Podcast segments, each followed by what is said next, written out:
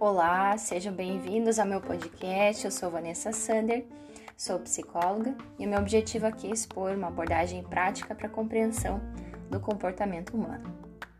E o tema de hoje é como os nossos traumas interagem com os nossos relacionamentos íntimos. As feridas centrais da infância são os traumas que afetam o nosso desenvolvimento emocional durante o crescimento eles podem ser grandes ou pequenos, que afetam negativamente o nosso crescimento. O trauma é baseado em necessidades básicas insatisfeitas, como amor, estabilidade, habitação segura, alimentos, segurança e proteção, confiança, consideração positiva e incondicional e amor próprio. Quando esses são deixados de lado, o mesmo ocorre com o desenvolvimento saudável. As feridas centrais também acontecem com base na formação de um estilo de apego inseguro com nossos cuidadores primários, que mais tarde se generaliza a forma como nos apegamos a outros adultos. Para quem quiser pesquisar mais sobre isso, John Bowlby tem um material ótimo que permite que você se aprofunde sobre esse tema. Mas, por exemplo, se um pai ele foi emocionalmente negligente e nunca deu ouvidos ao filho, é, isso acaba gerando um estilo de apego evitativo. Pode ser que a criança que a criança aprende. A criança pode crescer acreditando que as pessoas não merecem confiança e que devem contar consigo mesmas para amar, para o amor ou a aceitação. Mas se por acaso esse cuidador ele era imprevisível, desvalorizado, de repente um dia ele valorizava, no outro ele desvalorizava, de repente ele era tranquilo, no outro raivoso. Isso pode criar um apego desorganizado na criança, se desenvolvendo um vínculo traumático com o seu responsável. Então, essa criança acaba perseguindo ele para validação um dia e fugindo dele quando eles estão com raiva ou violentos. Esse padrão também se generaliza nos relacionamentos futuros, um padrão vai e vem, né? Ou puxa e empurra, como chamam também, regidos por um senso desorganizado de apego. Então, embora hajam muitos sinais de que nossos relacionamentos são baseados em traumas precoces, não curados, o maior sinal será se reservarmos um tempo para nos curarmos primeiro. E é aqui que vemos padrões comuns de um relacionamento para o outro. Quando as nossas feridas centrais não estão curadas, a qualidade de nossos relacionamentos é, na melhor das hipóteses, medíocre e baseado numa conexão superficial, com falta de profundidade, uma positividade tóxica ou fazer coisas que compensam a falta de intimidade emocional. Os temas comuns que eu vou mencionar aqui são padrões repetidos de um relacionamento para outro e podem identificar sim feridas centrais que não foram cicatrizadas. E aí vai a síndrome do cavaleiro branco, né? Ela está baseada no narcisismo. Então, qualquer salvação que aconteça, ela é baseada no aumento do seu ego. Enquanto você parecer quebrado ou precisando de alguém que o resgate, o relacionamento vai permanecer no lugar. Por exemplo, eles podem resgatar a sua autoestima, ajudando você a se exercitar, apoiando você nos seus estudos, nas suas conquistas profissionais ou pessoais. E é assim que essa dinâmica funciona. O objetivo é impulsionar o ego deles, apoiando o seu. Se os seus objetivos mudam ou você se cansa de malhar, geralmente isso é feito de forma ofensiva onde a pessoa que está sendo resgatada, vamos dizer assim, ela é, acaba sendo desvalorizada, mesmo que de uma forma velada. Se a pessoa que está sendo resgatada perceber esse padrão, a qualidade do relacionamento será prejudicada, especialmente se um ou ambos os parceiros não estiverem curados ou não quiserem ser curados. Discutir essa dinâmica, ela pode ser pode ser ameaçador para a pessoa, para o ego da pessoa, né? Pode causar vergonha, o que é contraintuitivo salvar as outras pessoas, né? Eu falei sobre isso, sobre a sombra dessa necessidade de, de salvar as pessoas em outro podcast e, e tem uma live minha sobre isso também, né? Então, a negação ela acaba sendo um mecanismo de defesa comum, onde negar o padrão pode ocupar o centro do palco, ou as projeções podem ser direcionadas. A culpa é lançada sobre os outros que precisam ser salvos, tá? É, tem um e-book meu também no meu site www.psicologavanessasander.com.br que fala sobre o mecanismo de projeção e como que a gente pode lidar com esses mecanismos aí de negação e projeção que são muito comuns e que atrasam muito o nosso desenvolvimento também.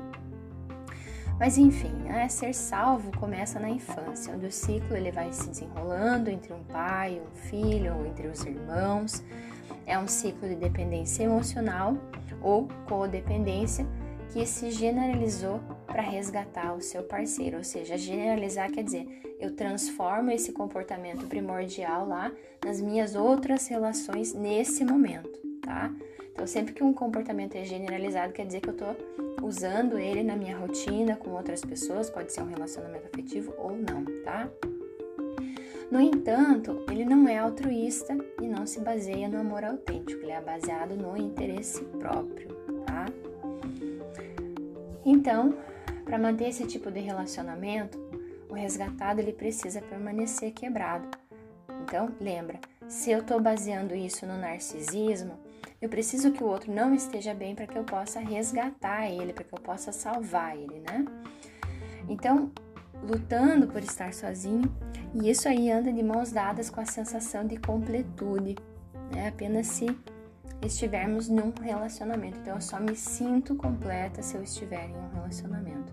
Quando uma pessoa luta para ficar sozinha, há necessidades profundas não atendidas para ser ouvida, aceita e amada incondicionalmente, porque essas necessidades não satisfeitas podem causar um medo de abandono o comportamento da pessoa geralmente vira em sentido inverso. Eles começam a sabotar a si mesmo, a si mesmos e a sua as relações também.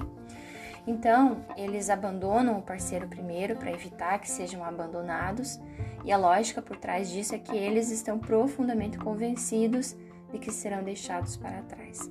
Então, é mais seguro partir primeiro tá?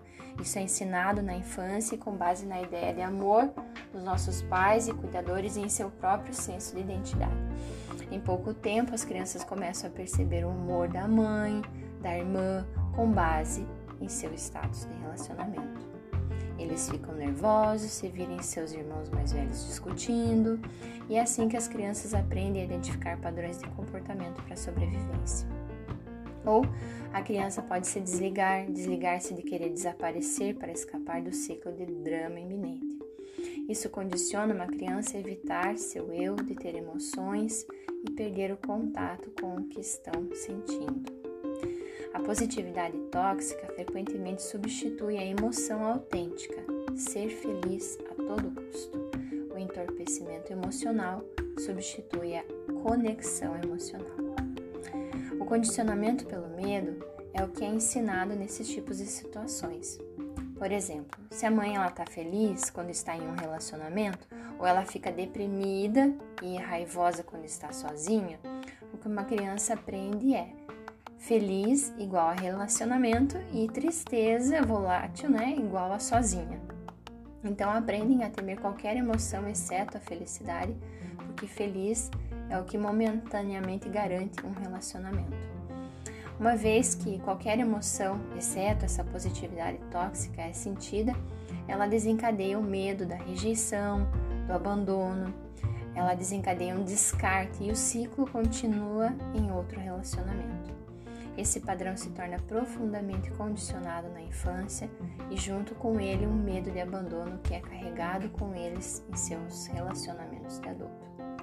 Quando se torna um adulto, então, normalmente há uma longa história de muitos ex-namorados, uma história de relacionamentos descartados, relacionamentos sobrepostos, autotraição, desespero em suas escolhas de relacionamento, acabam se mostrando tóxicas também, para evitar essa ansiedade e o medo de ficar sozinho. Então, os parceiros, eles são escolhidos inconscientemente com base em reviver essas feridas centrais. O resultado final é que a pessoa continua procurando parceiros que reativem essas feridas centrais que não foram curadas, enquanto essas feridas permanecerem curadas. É, então, a pessoa acaba se distraindo com outras coisas, utilizando mecanismos de defesa, como eu falei anteriormente, como a negação, é, para evitar a resolução dessa situação, para evitar essa dor primordial também. Então, se por exemplo essa pessoa luta para ter um relacionamento sólido com um dos pais, é, que foi traumatizado, seja por negligência, abuso, abandono, ela inconscientemente procura parceiros que ativam essas feridas centrais de abuso, de negligência e de abandono. Se você não foi ouvido, por exemplo, você pode ser atraído por parceiros que te ignoram, ou ignoram conversas, ou invalidam a tua realidade, tá? Porque isso, de alguma forma, te parece familiar e confortável, mesmo que seja doentio. Então, inconscientemente, sim, a gente pode procurar parceiros que ativam nossas feridas de abandono ou podemos ser atraídos por parceiros que compartilham hábitos, atitudes ou traços de personalidade semelhantes, né, tóxicos, de pessoas que nos magoaram profundamente na infância. Quando inconscientemente repetimos esse padrão em nossos relacionamentos, estamos tentando nos reparar, tentando superar o trauma, revivendo ele continuamente. O problema é que isso é contraintuitivo. Para reparar e curar a nossa criança interior, e pode nos prejudicar ainda mais. Quando eu falo de criança interior, eu estou falando dessa, dessa situação que aconteceu lá atrás e como eu lido com ela, como que eu olho para essa criança, como ela viveu essa experiência e se eu me permito olhar para o sentimento que eu tive também em relação a essa situação. Então eu insisto sempre que o crescimento ele leva um tempo, né? O crescimento emocional, o amadurecimento emocional, ele leva um tempo também para ser curado. Eu aprendi que quanto mais velhos a gente vai ficando, quando damos os passos iniciais em direção ao nosso crescimento, mais difícil pode ser, porque já existiram outras oportunidades para o nosso trauma ser revivido ao longo desses anos. Eu compreendi também que se não aceitamos autoconsciência, autocompaixão, a gente tem muito mais dificuldade de alcançar a autoconsideração. Aprendi que quanto mais avançamos em nosso próprio crescimento emocional, mais vemos a imaturidade emocional daqueles que não cresceram. Então, dê espaço para essas pessoas também. Eu não, não sem dor eu percebi que não importa o quanto você ame alguém, se o relacionamento é baseado em feridas não curadas, essas feridas vão se reabrir. E eu aceitei também que existirão relacionamentos perdidos ao longo do caminho quando você escolhe o seu eu e o seu crescimento. Nem todos vão concordar com a sua cura ou com as deles, e alguns podem se sentir até intimidados por isso. Não podemos estar em um relacionamento se permanecermos presos em nossos condicionamentos infantis. Enquanto permanecermos em negação ou distraídos, nossos relacionamentos irão refletir isso. E junto com eles, vamos adicionando outro silver tape. Se você gostou, compartilhe com seus melhores amigos. Se quiser, me conte o que achou enviando um direct para arroba psicóloga Vanessa Sander. E para maiores informações profissionais, acesse psicólogavanissasander.com.br.